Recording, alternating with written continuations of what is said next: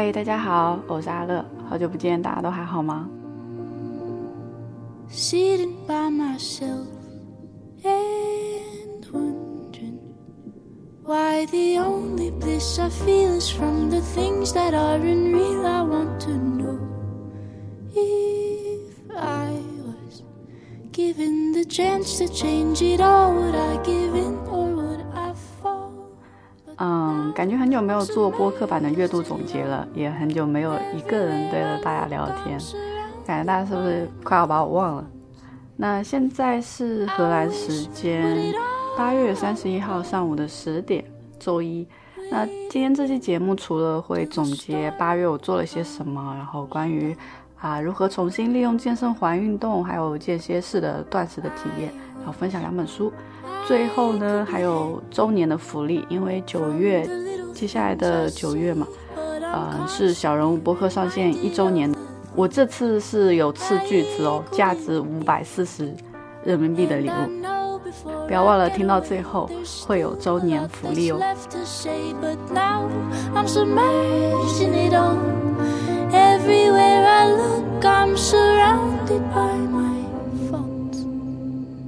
i wish。put it all on me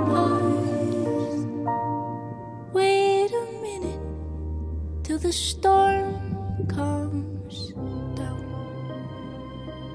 嗯，那先开始八月的总结。我这个月做了什么？嗯，更新了两期播客，两期视频，算是交错的这种双周更的频率吧。那第二个就每周运动三到五次。第三，嗯，每天学习荷兰语一个小时以上。第四，有出去骑行了一次。接下来呢，简单的介绍一下两期播客和两期视频的内容。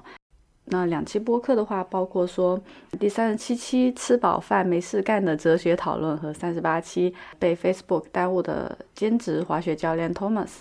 哲学讨论呢，其实是上一次跟美国印第安纳州的 River，还有我们在澳大利亚留学，然后现在来荷兰工作的 Zoe。啊，我们一起就围绕了东西方文化的差异、实用主义啊、唯心主义啊，啊，提出问题、解决问题啊，有一些争论。嗯，然后我觉得播客也是一种个人体验的宣扬嘛，嗯，也不知道给别人带去什么价值，但是就是你经历的越多，眼界越开阔的话，不管是对自己还是对别人，都有更多的理解和包容，就算彼此的意见不统一，然后。第三十八期，Thomas 的话是我们之前在荷兰跨年的那一期呢，也是有参与过我们的节目，然后这次就对他做了一个个人的专访的时间。那以后有机会的话，还会让他继续来聊。那嗯，Thomas 的话是也是蛮神奇的经历，他国内大学毕业的话，就以一个 soft engineer 的。职位呢，加入了 Google 的伦敦之后，就跳槽去迪拜的创业公司，觉得有点腻歪了。之后呢，就又回到 Facebook 转行做了 Solution Engineer。我觉得他的经验可以给我们的参考，就是如果哎作为工程师厌倦了技术，想要转行的话，其实还是有很多选择的。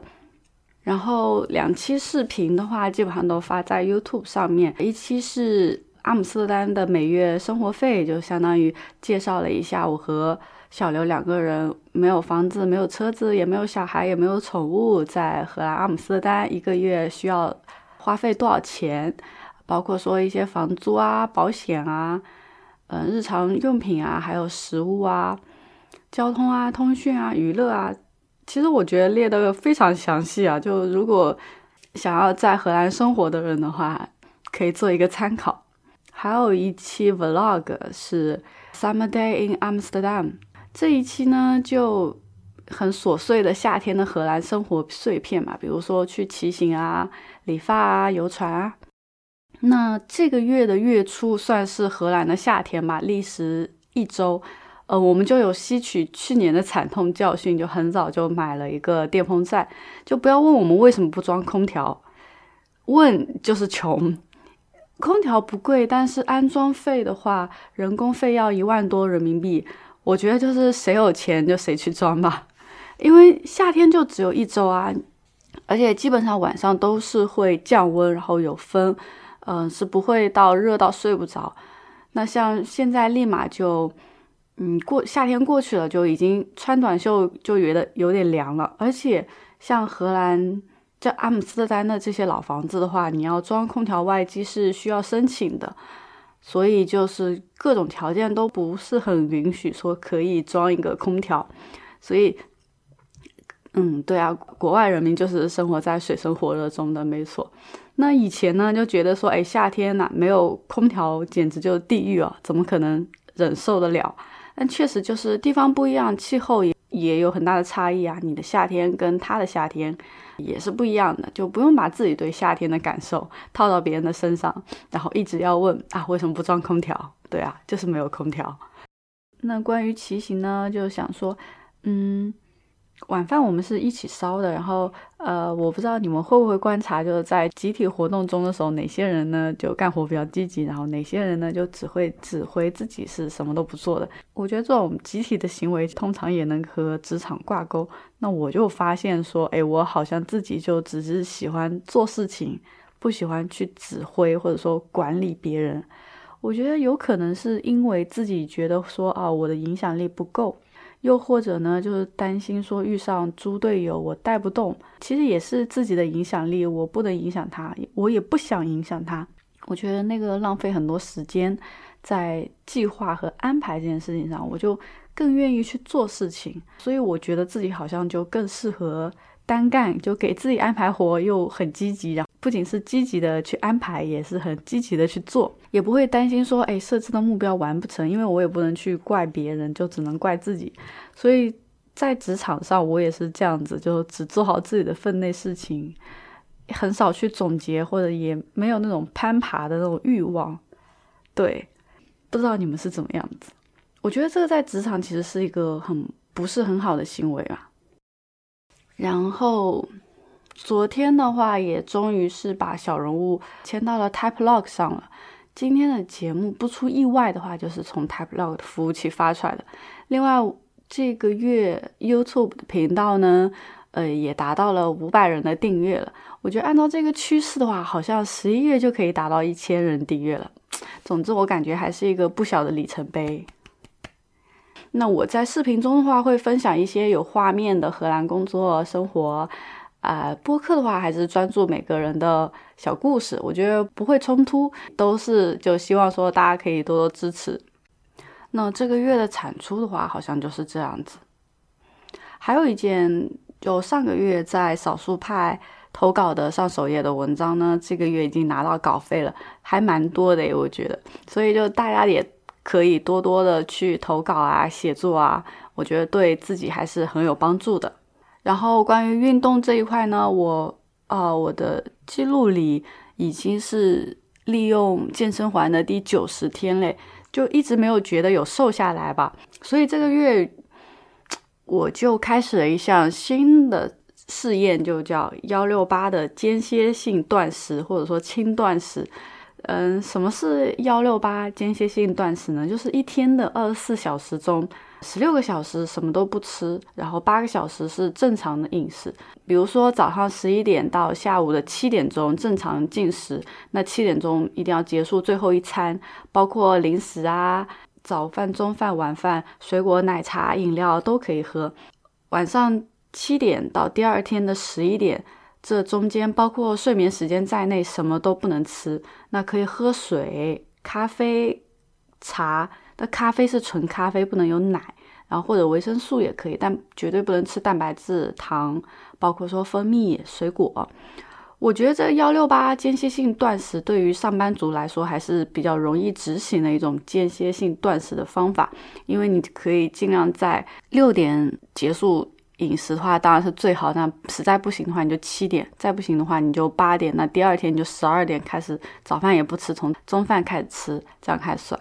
那这个间歇性断食有什么好处呢？它就是一种，算是一种饮食的方式，也是一种简化的生活方式吧。它不仅是可以减肥，然后还能够预防一些慢性的疾病，延缓衰老啊，然后改善你的情绪，因为断食期间呢，身体的那个新陈代谢会发生变化，它利用脂肪来提供能量，就达到一个燃脂的效果，并且有研究表明呢，就断食超过十六个小时，身体会启动一个叫自食机制，就是自己吞噬自己这样的一个叫自食机制，它是可以修复和更新受损或者有害的细胞，从而达到抗老化、延长寿命的效果。其实断食有点像给身体提供一个休息的时间去修复细胞问题，当然也会带来一些副作用，并不适合所有的人群。但大多数上班族其实现在食物都很丰盛，一般是不会有那种缺少营养这种成分在，而是吃的太多了。呃，我自己的感受吧，就现在已经执行了二十三天了，啊，我用一款叫 Zero 的软件在记录。就刚开始两天的话，会有晕眩不舒服的感觉，那。之后就非常习惯了，而且我觉得他对我最大的改变就是说，哎，我会刻意自己在六七点的时候结束最后一餐。一开始就是计划说一定要在七点之前吃完晚饭，后面就是六点。那现在基本上我就是五点，嗯，尽量在五点半之前就能结束晚餐，这样五点半到。睡觉前的九点还有好几个小时就可以做很多的事情，就是也待不到说十二点才睡到那么夸张，所以就渐渐的我晚上睡觉的时间也提前了，那早上也更早的起来了。所以我觉得这种生活方式，它可能倒不是说最后它能给我减掉多少斤，而是它让我的生活方式更加规律了。我觉得这一点就很棒。那其实健身环我有用。九十天了嘛，也是这个月呢，就发现了一个重新利用健身环的更好的方式。呃，我一周有三天以上必须运动的一个习惯，或者说一个规定。那刚开始也是因为在生理期的时候，就会想说，哎，跑步好像比较累，那我就在那个一个叫自定义的模式里面设置一套瑜伽动作，就十分钟左右。那之后呢，我就会发现说，哎，好像还是这样练习效率比较高哎。因为健身环的那个主线游戏啊，很浪费时间。我可能花费了一个小时，最后的实际运动可能不到三十分钟。那如果遇上大 boss 的话，我还要准备一大堆的回血饮料啊，然后就会发现，就是 所谓的效率达人来说，我觉得这个模式就太不高效了。那加上之前这个自定义模式，我就在想说，哦，能不能就设置个两套动作？我现在的这个，如果大家现在有有空余的时候可以点的话，我有在这个地方加了图片。那我就是设置了这样两套动作，最后一个呢，我都选了一个瑜伽的动作来练习专注。之前就是有分享过，讲到说这个仪式就不断的重复和习惯了之后呢，就会更加高效。嗯，所以我就用这种重复的模式啊。像之前就在运动的时间啊，我就会觉得说，哎，今天要闯哪一关啊？今天要跑什么步啊？今天会遇到哪一些小怪兽啊？我觉得自己就会，嗯，情绪过于跌宕，就不是很想去动，反而有了这样固定的模式，就把自己当做一个工具人啊，我就抽个二十五分钟去做这样两套训练，重复动作就可以了，也不用想太多。那我觉得有些人呢，可能还会期待说啊，不同的关卡可能会很有趣，然后让自己更加有那样的动力。我觉得每个人的喜好不同，反正能够让自己不断的重复、不断的去练习，都是一个很好的方式。那如果你跟我一样，就是属于啊，觉得嗯，好低效啊，嗯，就是可以试一下用自定义的模式来重新利用你的健身环。然后接下来会分享两本书。一本是，呃，也是讲职业规划的，书名叫做《远见：如何规划职业生涯的三个阶段》。这本书中阐述呢，就是说每个人的一生大概有四十五年以上都是在工作的。以十五年为一个阶段的话，第一阶段就是二十岁到三十五岁，第二阶段是三十五岁到五十岁，第三阶段是五十岁到六十五岁。所以你看，我们还要工作到六十五岁才可以退休。但是在《百年人生》那本书里面就有讲到，六十五岁退休其实已经没有困难了，至少你得八十五岁才能退休，这是后话。那这三个阶段的话，第一阶段就是重在学习和探索，要不断的试错，去找到自己擅长的、喜爱的，然后同时也是世界所需要的领域。建立起良好的工作习惯，为第二阶段和第三阶段呢储备三大职场燃料：可迁移技能。第二个是有意义的经验，第三个是持久的关系。第二阶段的话，就是锚定甜蜜区。所谓的甜蜜区呢，就是你适应、适合的、喜爱的，并且是世界需要的这个领域的这个区域，认识到自己的长处。专注在核心的长板上。第三阶段的话，就是要优化长尾，发挥一个持续的影响力，管理自己的学习曲线，勇敢的面对困难，并且自愿去接受挑战。大多数人都还是处在这个二十到三十五岁的阶段。在第一个阶段中呢，百分之六十四的人呢都在为一份好的工作和职业焦虑。嗯，比如说，呃，我应该留下还是要离开呢？呃，我应该是要换岗位吗？啊，我现在是不是要去读个研究生或者博士，提升一下自己的学位？我是不是应该重新开始我的职业生涯，试试完全不同的领域？然后或者就，哎，我刚被打了三二五啊，现在应该怎么办？面临这样的选择，大多数人做出的决定都是比较武断，也相对来说比较短视。那这本书就是给我们提供了一种远见的思维来规划和决定自己的职业生涯。第一条，你就要认识到说自己的职业生涯。非常的漫长，四十五年以上啊，所以就不要纠结于眼前的输赢和成败，而是要把眼光的放长远。第二，眼光的长远取决于自己的职业理想。我觉得它就像黑夜中的灯塔，就在每一个十字路口去指引我们，忠于自己，然后找到自己擅长的、喜爱的，并且是世界需要的这样的一个领域。然后第三，每个阶段都有不同的衡量标准，对照自己的现状和自己的理想目标，嗯，来做好每一次的调整，做出有意义的决定的关键呢，就是要尊重未来的自己。然后他在书中写了一句话，我还蛮喜欢的，就是他说，构建一段成功的职业生涯的目的呢，不仅仅在于说找到你热爱的工作，而是建立起你所热爱的生活。那这本书就是这样子，希望也能够给大家一些启发吧。还有一本书就是《皮肤的秘密》，我觉得它跟《肠子的小心思》有点类似啊，是一个德国医生写的关于皮肤科普的一个很有趣的书。嗯，我觉得科普还蛮难的，你要把很学术化的东西用很口语化的、嗯有趣的方式呈现给大家，然后让大家理解其中的道理，这是比较困难的一件事情。皮肤是人体最大的器官，同时呢，它也是人体内在的一个显示屏。你身体里有什么毛病，其实都会通过皮肤展现出来。皮肤也会分泌一些气味去吸引同样感兴趣的伴侣。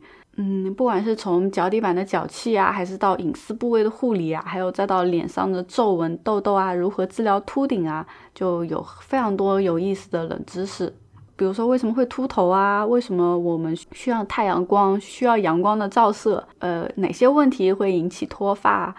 还有就是如何去保护褶皱部位的皮肤？为什么褶皱部位的皮肤容易生病？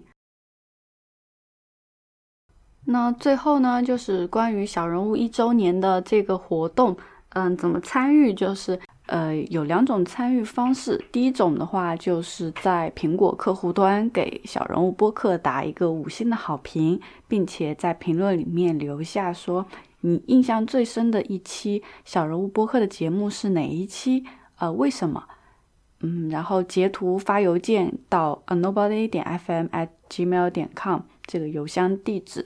那如果没有 iOS 系统的怎么办呢？那就是第二种参与方式，就是在小人物播客的微信公众号，那也就是今天这期节目的下面呢，点一个再看，一样也是评论留言说你印象最深的一期节目是哪一期，为什么？那我会在九月二十八号荷兰时间选取一位年度的铁粉，就可以获得一只价值五百四十元人民币的原创设计手表。我这次就是有斥巨资，有没有？就希望大家多参与这个活动。评判的标准呢，就是对小人物播客最热衷的听众。